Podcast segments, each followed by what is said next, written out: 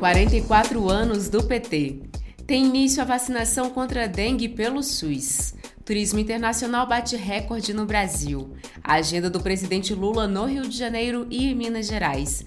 Isenção do imposto de renda para quem ganha até dois salários mínimos e muito mais. Eu sou Ju Matos e esse é o 13 Minutos, seu podcast semanal de notícias da Rede Povo de Comunicação do PT.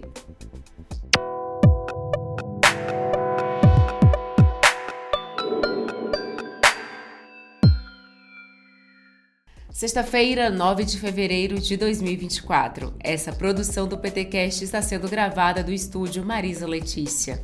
Estou usando uma blusa branca, calça amarela, sandálias pretas de salto alto, uso brincos de argolas pequenas e um relógio aqui sempre do lado esquerdo.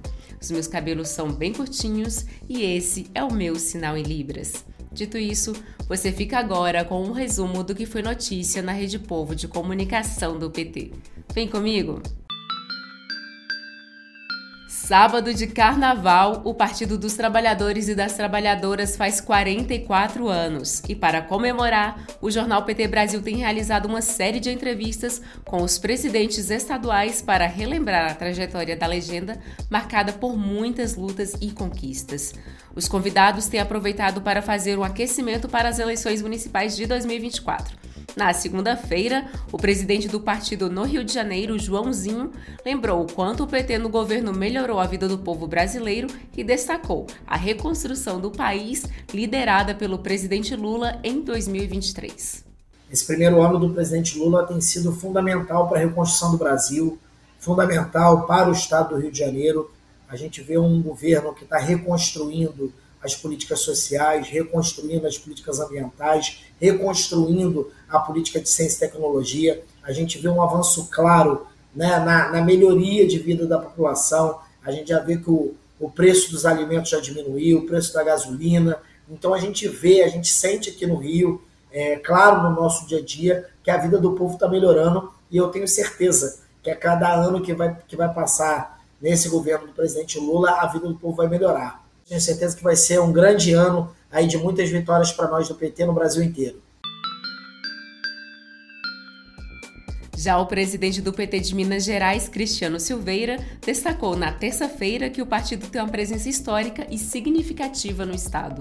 O PT tem uma, uma presença histórica no nosso Estado é muito significativa. O partido ele está organizado em quase todos os municípios mineiros então, o PT ele tem uma, uma vida é, muito pujante né, no, aqui no estado de Minas Gerais. Lembrando que nas eleições passadas foi o único estado do Sudeste que o presidente Lula venceu é, nos dois turnos. Minas Gerais, o estado e o partido estão muito bem conectados. Sobre o aniversário do partido, nós faremos no dia 9 de março, porque aí terá passado o carnaval, a gente vai ter tempo de organizar uma boa festa e fazer a comemoração junto com a reunião do, do diretório estadual afinal, 44 anos do maior partido de esquerda do país, aquele que tem inúmeros resultados e vitórias é, que nenhum outro partido tem, não é pouca coisa, então tem que ser muito celebrado. E agora, claro, né, com o retorno do presidente Lula é, e o retorno dos, da, da estabilidade institucional e os direitos do povo trabalhador e do povo brasileiro.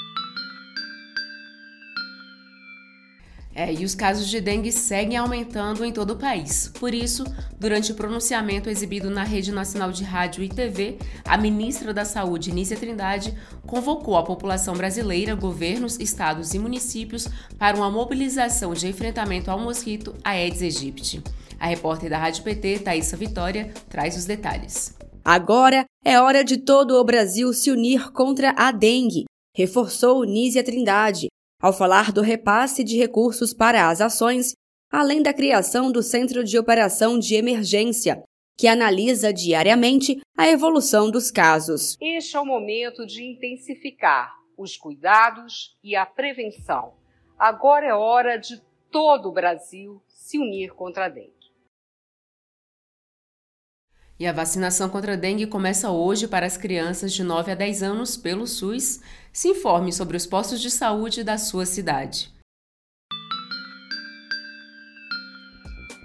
E o turismo internacional bateu recorde em 2023 e injetou 6,9 bilhões de dólares na economia brasileira, e é 1,5% maior do que o arrecadado em 2014 durante a realização da Copa do Mundo no Brasil. Em entrevista à Rede Povo de Comunicação, também na terça-feira, Marcelo Freixo, presidente da Embratur, atribuiu o resultado à melhoria da imagem do Brasil no mundo. O fato do Brasil ter passado da pandemia, ter eleito Lula, Lula assumir, é um chefe de Estado, reconhecido como chefe de Estado, respeitado no mundo inteiro, que tem política internacional na cabeça, que colocou o Brasil de volta. A frase do Lula, o Brasil voltou, foi o que a gente mais usou nas campanhas publicitárias de marketing da Embratur para promover o Brasil. A Embratur fez o dever de casa, a gente montou uma equipe técnica, a gente promoveu o Brasil com a diversidade, com a qualidade, a gente fez um painel de qualidade de informação de dados, com inteligência de dados. Então a gente montou montou uma inteligência de dados, a partir daí a gente criou uma política de promoção baseada em que recado certo se dá em cada lugar e promoveu o Brasil com muita diversidade. Então isso funcionou. O que isso quer dizer? Quer dizer emprego e renda. O turismo hoje é 8% do PIB. E ainda no dia 6, o presidente Lula participou de vários eventos no Rio de Janeiro. Na Baixada Fluminense, o presidente entregou 832 unidades habitacionais em Magé e, em transmissão simultânea, também realizou a entrega de outras 200 unidades habitacionais no município de Paracatu, em Minas Gerais. 152 em Euclides da Cunha, na Bahia, e 144 em Santo Antônio da Posse, em São Paulo. No mesmo evento, o presidente anunciou a criação de institutos federais de educação, ciência e tecnologia, os IEFs, em cidades da Baixada Fluminense. No mesmo dia à tarde, em Belfort Roxo, Lula participou da inauguração da Escola Municipal Arthur Araújo Lula da Silva, uma homenagem ao neto do presidente falecido em 2019. Lula também participou da cerimônia de lançamento das obras da sede do IF do Rio de Janeiro e do anúncio da construção do Hospital Oncológico do município. Já na quarta-feira, na capital fluminense, o presidente Lula, além de anunciar que o Complexo do Alemão e a Cidade de Deus também terão um campo do IF, ele participou da inauguração do Ginásio Educacional Olímpico Isabel Salgado.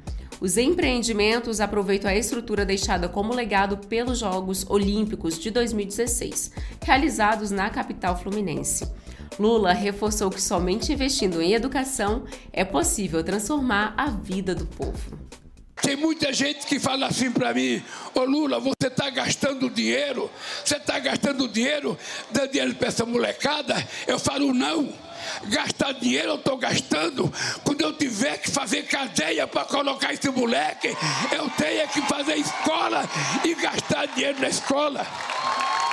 Quando eu estiver colocando ele na escola, eu estou garantindo que ele não vá para o narcotráfico, eu estou garantindo que ele não vá para o crime organizado, eu estou garantindo que ele não pratica delito, eu estou garantindo que ele vai ser orgulho do pai, da mãe e dos irmãos dentro de casa. No dia seguinte, o presidente Lula viajou para Belo Horizonte, onde fez um balanço das ações do governo federal em Minas Gerais e anunciou novos investimentos, entre eles 121,4 bilhões de reais do novo PAC.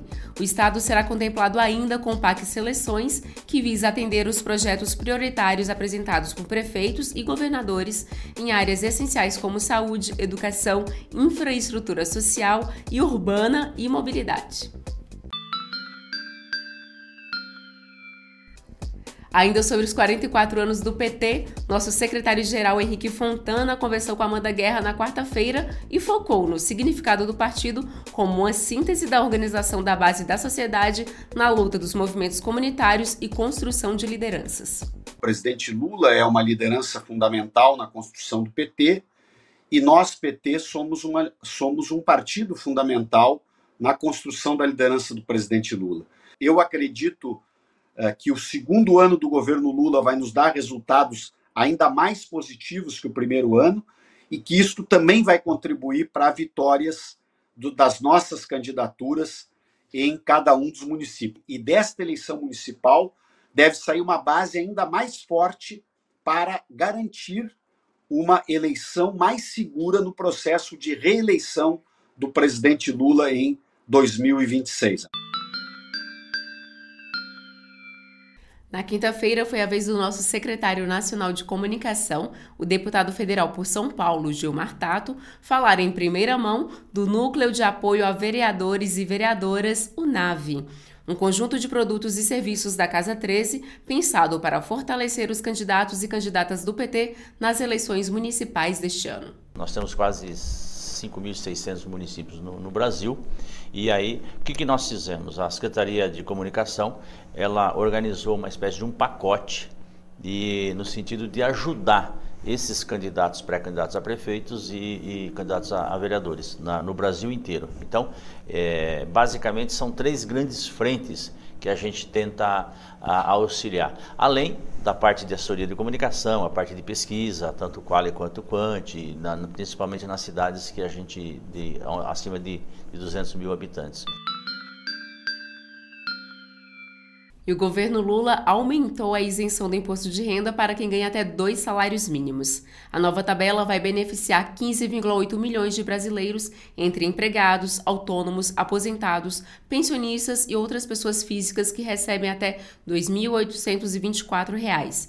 Esse foi o tema de uma das matérias publicadas no portal do PT, como explica o editor Humberto Rezende. A gente começou a ter agora, todos os anos, um aumento maior do que a inflação. Isso fez com que, quando a gente virasse o ano, o salário mínimo fosse para R$ 1.412, que começou a ser pago aqui na folha de fevereiro. Né? Então a gente começou a trabalhar em janeiro e o salário mínimo foi reajustado, e em fevereiro o trabalhador que ganhava dois salários mínimos começou a ganhar 1.412. Então, o que, que o governo Lula fez? Aumentou para 2.824 a isenção do imposto de renda, mantendo assim essa, esse cálculo de dois salários mínimos. Quem ganha até dois salários mínimos no Brasil é, não paga imposto de renda. E agora vamos saber da Duda Merini, gestora de redes sociais do PT, qual foi a publicação com mais engajamento da semana. Mas está difícil descobrir qual foi o tema, né, Duda? Toque, toque, toque. Três batidinhas na porta. Quem é? A Polícia Federal. Que horas são? A hora da verdade. A última quinta-feira foi muito agitada para os bolsonaristas. Começou com as três batidinhas na porta do ex-presidente, que já era inelegível, e terminou com ele inelegível, inviajável e incomunicável. Já pode pedir música? É como afirmou a nossa presidenta do PT, Lazy Hoffman. O tempo agora é de julgar e punir os comandantes do golpe. A Isis comentou em nosso post do Instagram sem anistia. O plano deles era acabar com a nossa democracia e não podemos mais permitir esse tipo de ataque. Por isso eu repito, sem anistia para golpistas. Não se trata de perseguição, se trata de respeito e defesa da nossa democracia. Deixe você também um comentário nas nossas redes e quem sabe semana que vem você não vira notícia por aqui. Bom final de semana, companheirada! E esse foi mais um 13 Minutos com os destaques dos últimos dias na Rede Povo de Comunicação do PT. E se você ainda não segue o 13 Minutos no seu aplicativo, clique aí no botão seguir para você não perder nenhum episódio. E se você gostou, pode deixar 5 estrelas na avaliação. Afinal, a gente ama estrelas. Bem, agora eu me despeço de vocês desejando um ótimo carnaval. E não deixe de conferir na íntegra o vídeo que produzimos em comemoração ao aniversário de 44 anos do PT. Ele está disponível no YouTube a partir deste sábado. E a gente se encontra no próximo 13 Minutos.